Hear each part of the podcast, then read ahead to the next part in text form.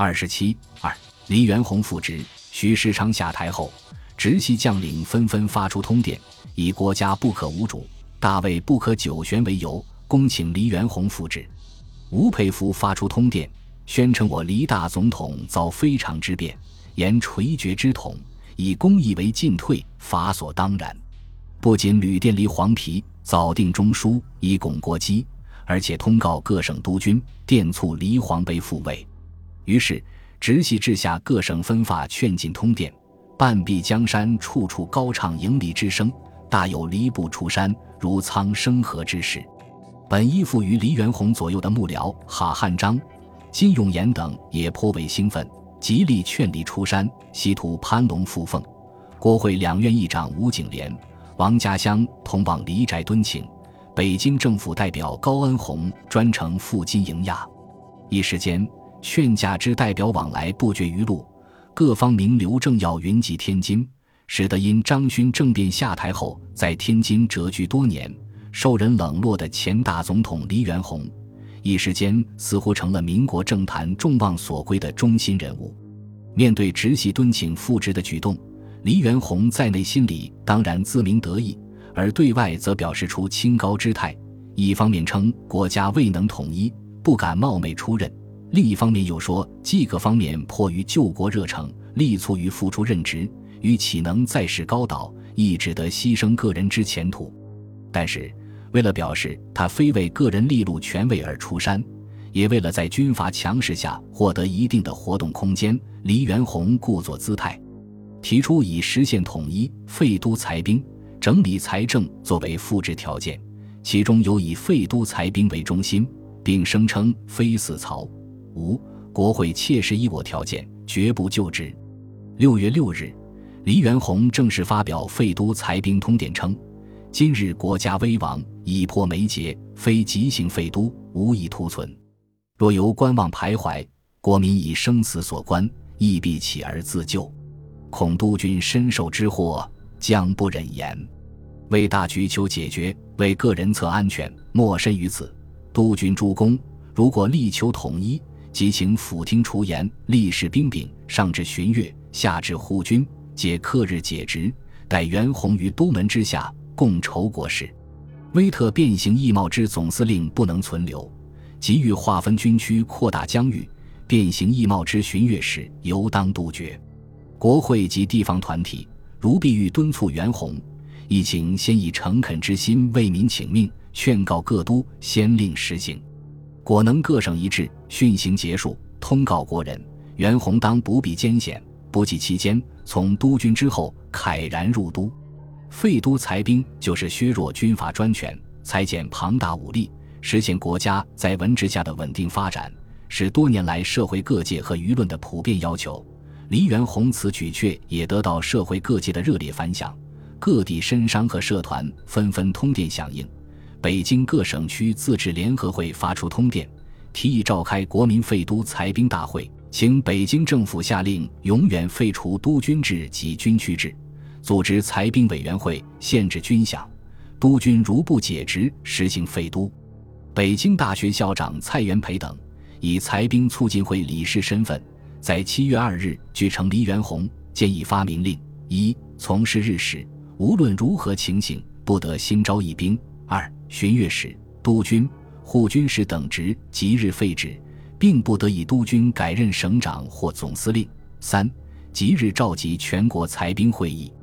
而且列强也曾在华盛顿会议上向中国施加压力，认为中国财政困难、政局不稳，均由于军队人数过多，因此切望中国政府应举行迅速及切实之办法，以期裁减上开支军队与支出。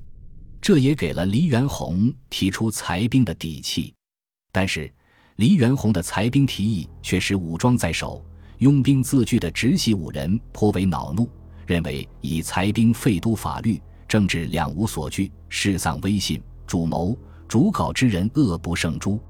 只是碍于解决法统问题，迎黎复职的声势已经造成，他们不便立即发作，而是在七日由曹锟、吴佩孚联名发表通电。表示昆与佩服，对于元首废都裁兵意见根本表示赞成，决当以身作则，先从直隶做起，并决以诚意助元首进行，一切完全由昆宇佩服负责。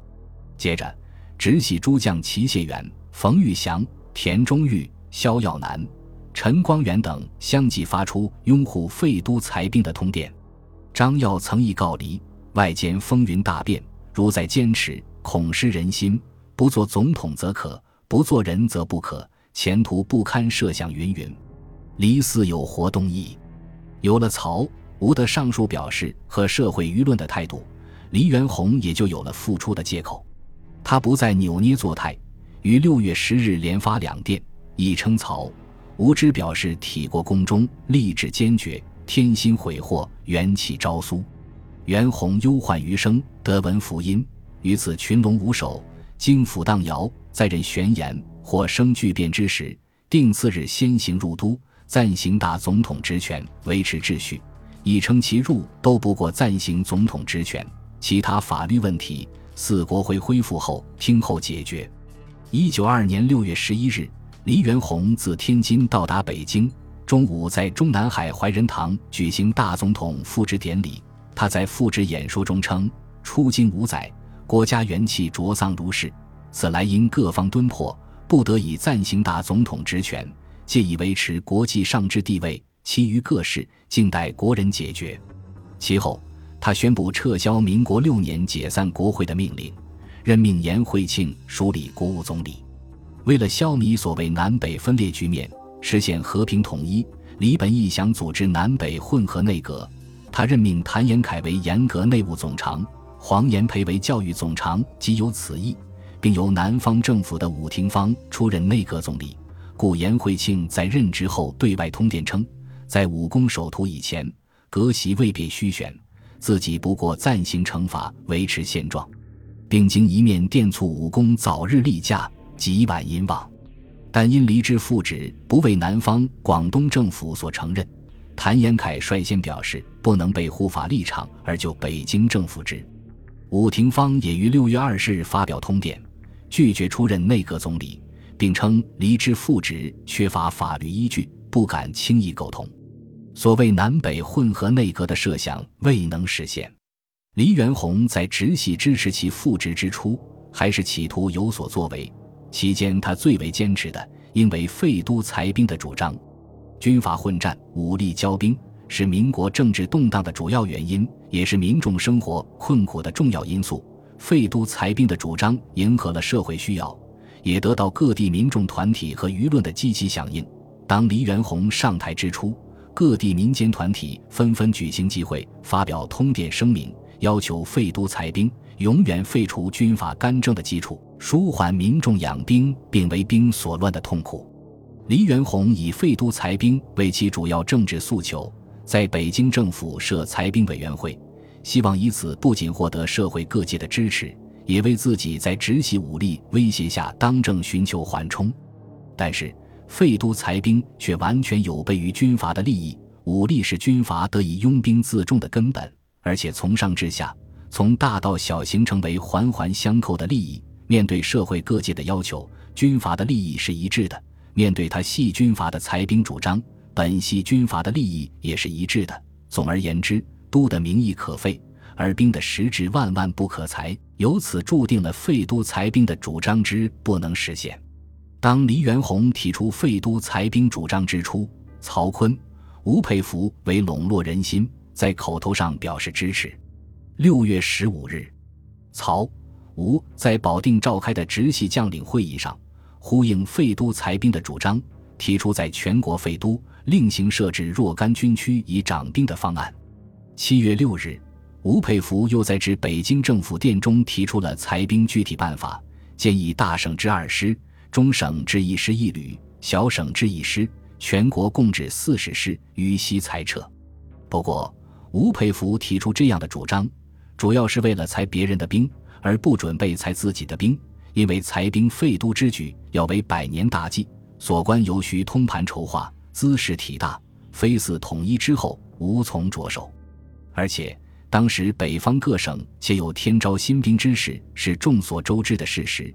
以致惊动外交团在七月二十日根据华盛顿会议要求中国裁兵的决议，向北京政府外交部提出质问，宣称中国近日情形不但与华府议案大相违背，即与李总统余电主张亦相径庭，对内对外不服之处甚多。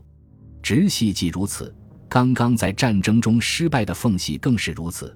不仅不能裁兵，而且要大张旗鼓的扩军，以备来日再战。其他大小军阀的反应亦可想而知。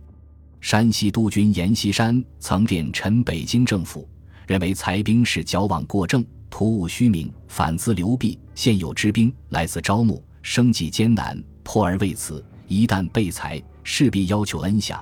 当此财政奇处之时，安有巨款随其要求？稍不如意即哗变。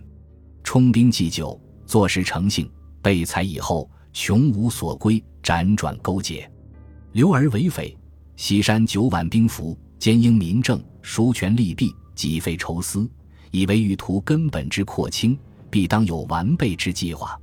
如你领新办法十一条，条文其未到，晚已欠饷太多，五款谈不到裁兵。苏复电赞成，但无办法。说一千到一万兵是军阀的护身符，是万万才不得的。